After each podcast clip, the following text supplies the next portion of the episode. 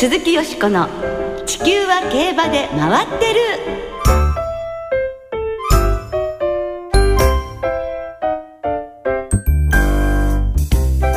皆様こんばんは鈴木よしこです。お元気でいらっしゃいますか？地球は競馬で回ってる。この番組では週末の重賞レースの展望や競馬界のさまざまな情報をたっぷりお届けしてまいります。今日も最後までよろしくお付き合いください。今夜ご一緒してくださるのは米田元木アナウンサーです。はいこんばんは。よろしくお願いします。よろしくお願いいたします。いやよしこさんと番組ではお久しぶりという感じがしますね、はい、そうですね。6月は一回も登場してませんで私。寂しゅうございました。もう。本当に思ってますか、はい、思って私は寂しかったですよ、ええ、思ってますか？いやいやいや、まあ、競馬場ではね、ええ、お目にかかっておりましたけれども。で、ね。はい、でも今日はもう7月最初の放送ですよ、ええ、早いです。はい今年も半分終わってしまいましたが米田さんの今年前半一番印象に残った出来事は何ですか？まあ馬券的なことは全く印象に残らなかったんですけども、はい、まあ実況に関しては6レース担当するようになったというのは今年からなのでそれは印象に残ってますね。ねはい、まあ実況といえば先週は函館競馬場で初実況された、ということで、ね、い。かがでした？いやずっと東京競馬場で実況してたこともあって、えー 工場面が短いなというのが急にコースが変わってね、うん、まあでもこれからいろいろな競馬場で実況することが多くなるんで、はい、そんなことも言ってられないんですけどもね、はい、あ確かにね大きさが違うとね全く見える景色が違うでしょうね、はい、そして今週から始まる福島競馬ではメインレースの実況も担当なさるそうですね。そうでしたね。まさに故郷に錦を飾る。故郷ではないんですけど、ね、違う？生まれ故郷ではないんです。そうか福島の某テレビ局ご出身、ね、えー、そういう時代があったという。あえーねそうなんですよ。はい。はい、でも今お話した通り、米田さんは福島の某テレビ局のご出身なので、ええ、お昼も夜も輝かしい実績を残していらっしゃるだけに、え今週から始まる福島競馬楽しみですね。え楽しみですけどね、ちょっと引っかかるんですが、まあいいや。はい。はい。この後は米田アナウンサー同様、福島で実績を残したあの名馬について特集でお届けいたします。お楽しみに。鈴木よしこの地球は競馬で回ってる。この番組は JRA 日本中央競馬会の提供でお送りします。鈴木よしこの地球は競馬で回ってる。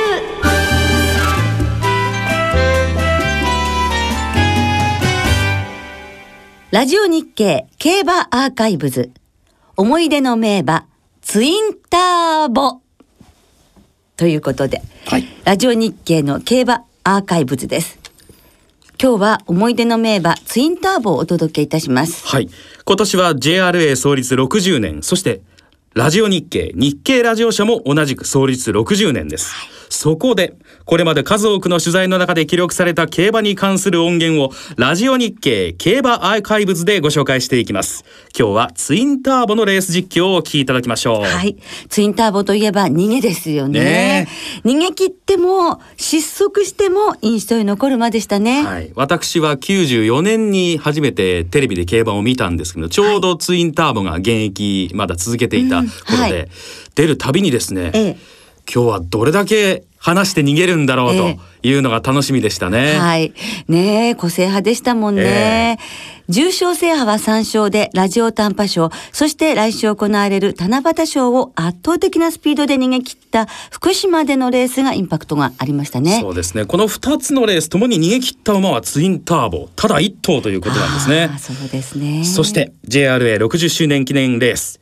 七夕賞のメモリアルホースにツインターボは選ばれましたそして来週ですが七夕賞当日の第10レースは伊田天ツインターボカップとして行われますこちらは芝の1200メートルのレースですでは早速1991年ラジオ短波賞の実況をお聞きいただきましょう。この時の一番人気はジュニアカップを勝っていて前走のニュージーランドトロフィーで3着だった金葉ボマイ。ツインターボは5番人気でした。400の標識を通過。第4コーナーのカーブに入りました。さあ飛ばします。ツインターボが先頭で2馬身のリード。2番手争いは外をついて神のスウォードか。連れて上がったキリスパート。両馬の争い。そして4番手にストロングカイザー交代。あと追い込んでくるのはフライトピアの方です。さあ先頭は逃げる逃げる。ツインターボ100を切った。リードが3馬身。これはセーフティーリード。2番手に9番神のスウォード追い詰めたのはフライトピア。先頭はツインターボ合輪ツインターボ堂々逃げ切りました。2番手に9番神のスウォードがそしてその後フライトピア白川次郎アナウンサーの実況でお聞きいただきました。今から23年前、え426キロの小さな体でツインターボが逃げ切ったラジオ短波ショーの実況でした。安城は大崎昭一騎手でもう内をピターッとね、回った大崎騎手の騎乗も光りましたね。はい。さあ、それではツインターボの足跡をたどっていきましょう。はいツインターボは1988年、静内の福岡俊弘さんの牧場で生まれました。父はライラリッジ、母レーシングジーンという血統です。美穂の笹倉武久厩舎から、現3歳の3月にデビューしました。石塚信弘騎手を背に新馬特別戦と逃げ切り勝ちその後青葉賞そして900万条件で敗れた後に臨んだのが先ほどお聞きいただいたラジオ短波賞でした。管理される笹倉調教師にとっても初めてのサラ系の重賞制覇だったんですね。どんな印象でしたか笹倉調教師は？あの笹倉先生ってええ。ものすごくとっぽい方で、とっぽい。なんて言ったらね男らしくって、ええ。こうちょっとこうハスに構えるようなかっこよさだったんですね。惚れたんですか？いやいやいやいつもねお話ししていてね。あのあなんかいいなと思ってたんですよ。とっぽいな。とっぽいってなかなかあの他の言葉で言いづらいんですけれどもね、ええ。あのお分かりにならない方はお父様お母様にちょっと聞いていただきたいと思います。独特の雰囲気をお持ちという、ええ。そうそう日活映画みたいなちょっとさ 余計わかんないっていう。お父さんお母さんに聞いてください。はい。はい。ツインターボですけれどもね、はいセントライト記念、福島記念で連続2着。暮れの有馬記念でも果敢に逃げたんですが、レース中に微出血を発症して、勝った大優作から3秒8遅れての14着に大敗します。翌年4歳になっても体調は回復せずに長期休養を余儀なくされました。そして11ヶ月ぶりに復帰を果たしたものの大敗続きだったんですね。そしてラジオ短波賞から丸2年勝利から遠ざかっていたツインターボは5歳の7月福島競馬場の七夕賞に向かいます。安城は一度乗ってみたいと考えていたというスタートがうまく逃げの戦法を得意とする中立英二騎手でした。当時27歳の中立騎手は前の年に重賞を初めて制して頭角を現しつつある頃でした。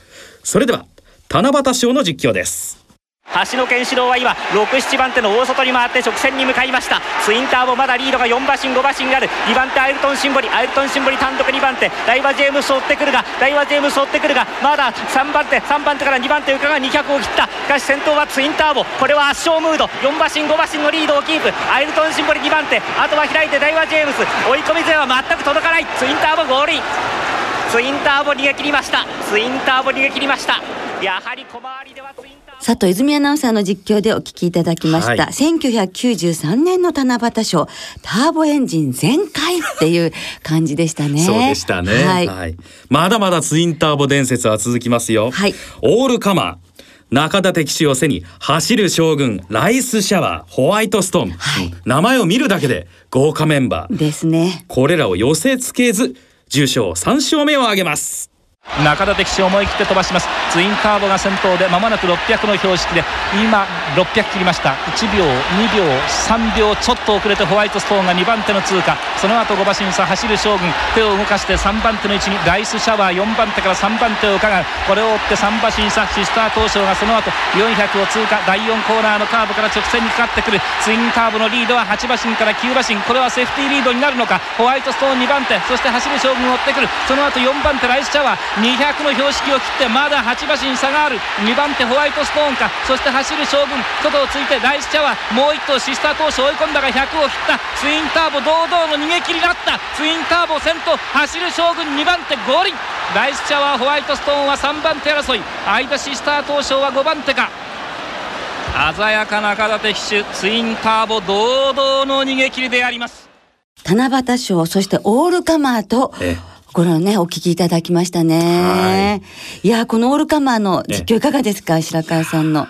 これはあの あまり言うと手前味噌になってしまうんであれなんですが1秒2秒3秒ちょっと遅れてっていう表現がありましたけれども、はい。い、やーこの表現が果たして自分にできるのかって問いかけるとねえまだまだだと感じますよ。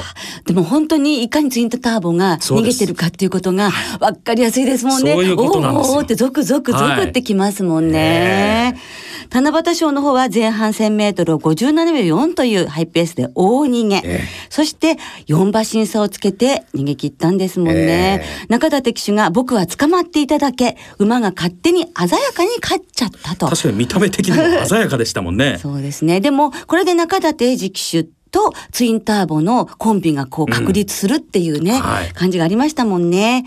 そしてオールカマーの方では、どうでしたか？走る将軍。ちょっとそれが懐かしいじゃないですか。そうなんですよね、地方競馬招待で、走る将軍、的場文雄騎手です。えね手を賞を買ったりして。ねライスシャワーが確かね、はい。春の天皇賞でメジロマックイーンを破って、ええ。休み明けがオールカマーだったかとええ。思いますけれども、そうですね、向こう一番人気でしたね。です。向こう上面では12、3馬身のね、ね。はい、リードだった5馬身の圧勝。はいいやーこのオールカマーも痺れましたもんね。ですねで、オールカマーの勝ち方があまりに強烈だったために、次走秋の天皇賞の前々日発売で一番人気。これがすごいですね。ねえ。当日も3番人気に支持されました。はいしかし結果は逃げ潰れての最下位17着。結局この後も勝利を挙げることができませんでした。まあ、負けっぷりというのも一つのツインターボの魅力かもしれませんけれども、はいはいさあそれでは、まあ、私自身も印象に残っているレースなんですが1994年成田ブライアンの勝った有馬記念の実況レース途中からどうぞ3コーナーを回っていてあと 800m しかありませんがこの差はどうなんでしょうか？セーフティーリードか？ツインターボの逃げ軽快に飛ばしています。まだ10馬身ぐらいのリードがあります。しかし差が徐々に詰まってまいりました。34コーナー中間。2番手には成田ブライアントネイハイシーザー。外からぐいぐい上がっていきました。岸アマゾンがいった。岸アマゾンが一気にいって成田ブライアンに並んでくる。4コーナーのカーブに入ってツインターボの先頭はここで終わり。そして4コーナーカーブしたところで先頭は成田。途中で終わりましたけれどもね。終わりましたね。え、で、ここまでしかえ番組も流しません。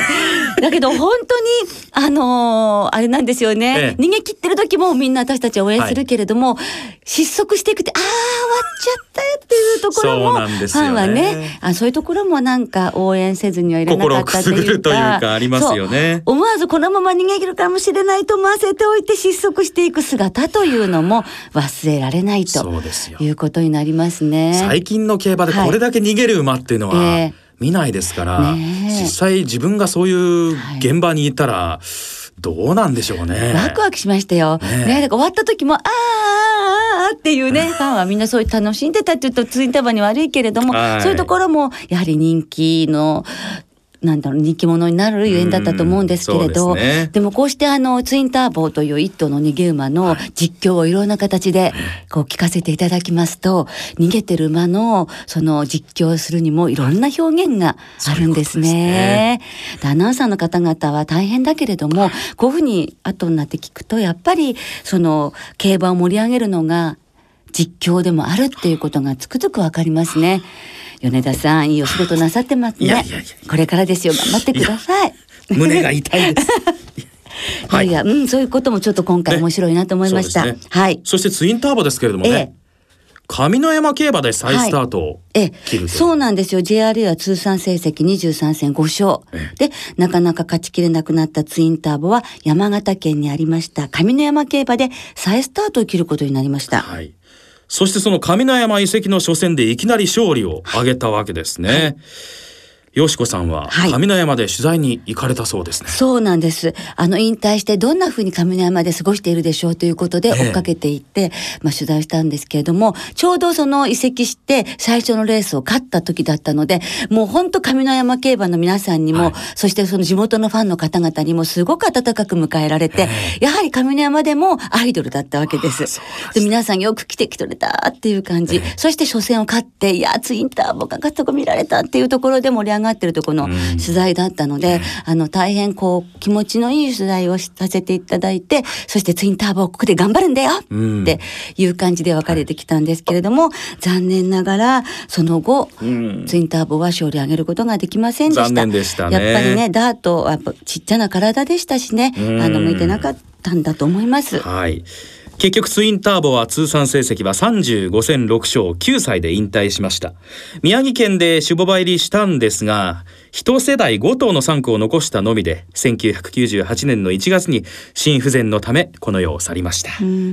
ツインターボはレース同様に全速力でその生涯を駆け抜けていってしまいましたね。でもツインターボの個性的な走りを私たちは決して忘れることはないでしょう。はい、その勝ったツインターボの七夕賞この七夕賞が行われる当日の10レースは伊田店ツインターボカップとなっていますラジオ日経競馬アーカイブズ。今日は思い出の名馬、20世紀を代表する個性派、ツインターボをお届けいたしました。次回のラジオ日経競馬アーカイブズもどうぞお楽しみに。鈴木よしこの地球は競馬で回ってる。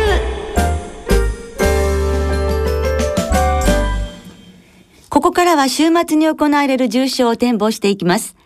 その前に先週予想したレース、宝塚記念を簡単に振り返りましょう。はい初コンビとなった横山典弘騎手騎乗のゴールドシップが一番人気に応えて快勝史上初の宝塚記念連覇を飾りましたスタートこそ出遅れたものの行為を追走して直線楽々と抜け出す強い競馬でしたはい。なんかとっても気持ちよさそうにゴールドシップは走っていましたね。そうでしたよね菅井調教師が、のりちゃんとゴールドシップ、人馬一体というのは、このことかなと思いましたと語られたように、本当に息の合った素晴らしいレース見せてくれましたね。そして横山典弘騎手ですが宝塚記念の制覇は2回目です1991年のメジロライアン以来23年ぶりの勝利となりましたはい。横山騎手は3週連続に追い切り乗りまして、はい。で直前までコンタクトを取っていたそうですね、ええはい。本当にかなり心が通うようになったというふうにもおっしゃってたんですけれども、うん本馬場入場で先出しで出てきたんですけれども、ちょうど出てきた時に音楽が鳴り始めたんですよ。この時は生演奏でしたね生演奏。ええで、ゴールドシップが止まって、はっってびっくりしたような顔したのね。ええ。でも、キョロキョロってしながら、どっから流れてきてんだろうって感じで、ええ。ずーっとその音楽隊の方を見て、ああって言いながら、あーって言いながらってね、思ったみたいで、ええずーっと音楽に耳傾けてたんです。そうだったんですか。もうね、その表情がもううんと可愛かったんですけども。見たかったなさあもう横山のり騎士も、ええあ、聞きたいのか、じゃあ聞いとけっていう感じでずーっとね、本人が動こうとするまでずーっと音楽をね、聞いていたんですよ。それで首のとこずーっとね、撫でて。で、そういうふうに心を落ち着かせたことが良かったというふうにもおっしゃってましたね。ねはいそしてゴールドシップは JRA G15 勝目。4勝のオグリキャップ、メジロマックイーンを抜いて、グレード制を導入した1984年以降、足毛では G1 勝利数最多となりました。秋は一時登録を済ませている外専門賞、あるいは国内と、どっちなんでしょうねねいずれにしてもゴールドシップの活躍楽しみですね。はいさあそんな宝塚記念ですが、はいよしこさんの予想はいかがでしたか？まあ、宝塚歌劇100周年ということで、牝馬中心だったものですから、なるほどまあ、牝馬4とプラスゴールドシップということだったので、残念ながら的中ということにはなりませんでしたなるほど。7月に入って気分一新。そうですよ下半期、最初の今週は頑張ります。はい。今週は日曜日に福島でラジオ日経賞、中京競馬場では CBC 賞が行われます。まずは福島芝1800メートル3歳馬によるハンデの G3 ラジオ日経賞を展望していきましょう。2006年にそれまでの別邸戦からハンデ戦に変わって、一番人気は8連敗中という難解なレースですね。毎年頭よ悩ませます。ね、はい支配ですね。そうですねねえ当てなきゃいけないんですけどね。当てなきゃいけませんよええ今年ははいメンバーですけれども、重賞でも上位を賑わせているクラリティシー前走逃げ切りました。はいそして湘南和立ちこちらも重賞2着があります。はいさらにウィンフェニックスこちらは福島で未勝利を勝っている馬ですよ。はい。16頭で争われます。そして4日金曜日正午の福島の天候は小雨芝ダーとともに両のコンディションです。週末の福島は曇りの予報となっていますけれども。よしこさんは？どんな見解になりますか？はい、もうね、私もですね、この放送局で番組をさせていただいているので、ええ。ぜひとも当てたいというふうに思って力が入っております。はい。で、やっぱりね、あの、ずっと湘南和立ちが気になっているんですけれども、1008という距離がもしかしたらちょっと長いかもしれないんですが、陣営はここまでは許容範囲だと、こなせる範囲だというふうにおっしゃってるので、そこを信じまして、重賞初制覇を応援したいと思っておりますね。はい、はい。あの前走よりもマイナス1キロという斤量にもねちょっとかけてみたいと思っております。なるほど。ですから湘南和立から4番のクラリティシティ、はい。そして11番のラリングクライ。12番、みやびジャスパー、はい13番のピオネロということで、7番から4番、11番、12番、13番に生まれんでいきたいと思います。わかりましたさあ、社配ですよ。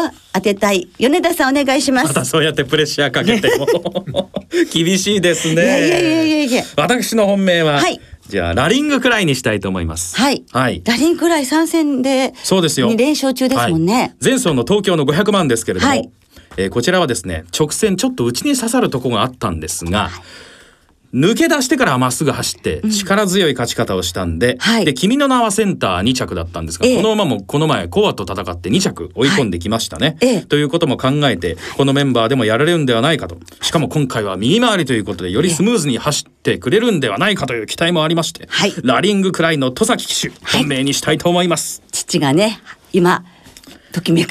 初くらいでございますねからね。ええはい。このね、本当3歳馬、ね、ちょっと本当気になるところではありますが、はいさあ、当てたいところですね。そうですね。ははいい。続いて CBC 賞に行きましょう。こちらもハンデ戦、芝1200メートルの G3 です。はい。このレースはサマースプリントシリーズの第2戦となります。はい。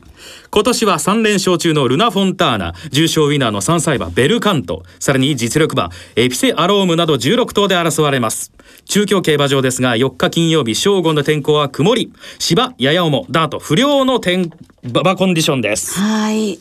ね週末の中京。ちょっと心配ですねお天気心配ですから、お天気がねもね、心配なんですよね。曇り一時雨という予報がはい出ているそうですが、さあ、よしこさんの見解いかがでしょう？はい、ここはですね、ベルカントにいたします。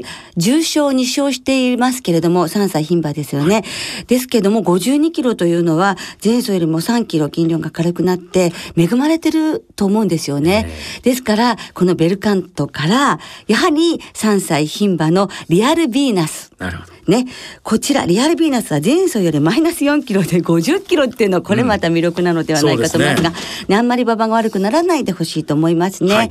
そして3番のルナ・フォンターナ、8番エプセ・アロームと、まあ、ちょっと牝馬に偏ってしまいますけれども、あと1頭は12番のマヤノ・龍神です。わかりました。はい。はい。さあ、米田さんは？まあまあ時間もあるんでは一言でえはい決めたいと思いますが、脇のブレイブにしたいと思います。はい。というのは？準オープン勝ってますんえで、まあ勢いよということもありますんで、はいそのあたりを。はい。はい。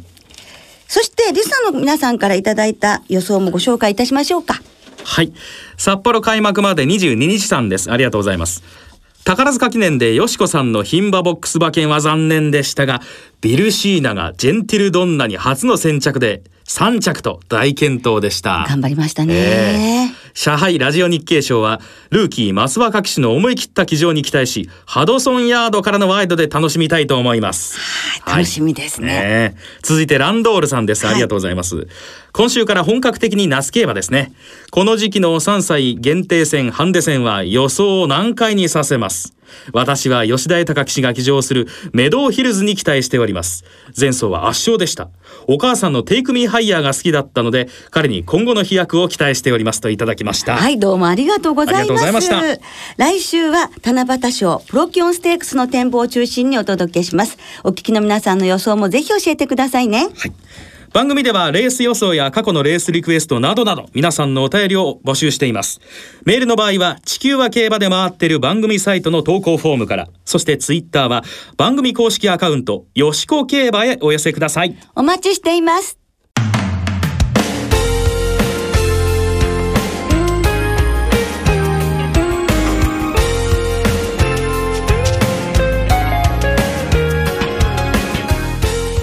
そろお別れの時間となりました。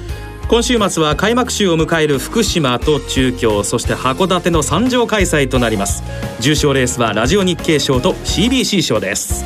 日曜日の中京競馬場では CBC 賞レース検討会レース会考が行われこの番組にもあのゲストでお越しくださいましたタレントの津田まりなさんが仲良しでグリーンチャンネルキャスターの近藤さやかさんと出演されます、そして社杯であるラジオ日経賞ウィークとなる福島競馬場でもさまざまなイベントが企画されていますね。そうなんですね。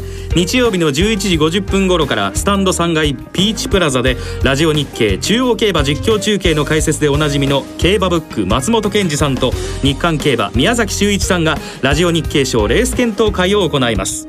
また同じく日曜日歌手女優として第一線で活躍されています小柳ルミ子さんが来場します。ラジオ日経賞のプレゼンターも務められます。はいちょっとね美しいでしょうね。さらにラジオ日経賞当日はフリーパスの日で入場無料。来場記念プレゼントも実施されます。そして土曜日の夜ですが福島駅近くの屋台村で夜夕方6時から福島民放社の高橋俊明さんをゲストに招いてレース検討会を行います司会は私が務めさせていただきます。やったー。よろしくお願いいたします、ねえぜひ米田さんに会いにいらしていただきたいと思います。ちょっと趣旨が変わってきますいやいやいやねあのサインも受け付けます。写真撮影も OK です。米田さんに会いにいらしてくださいね。どれだけ来ますかね。はい。では週末の競馬存分にお楽しみください。お相手は鈴木よしこと。米田元樹でした。また来週元気にお耳にかかりましょう鈴木よしこの地球は競馬で回ってる。この番組は JRA 日本中央競馬会の提供でお送りしました。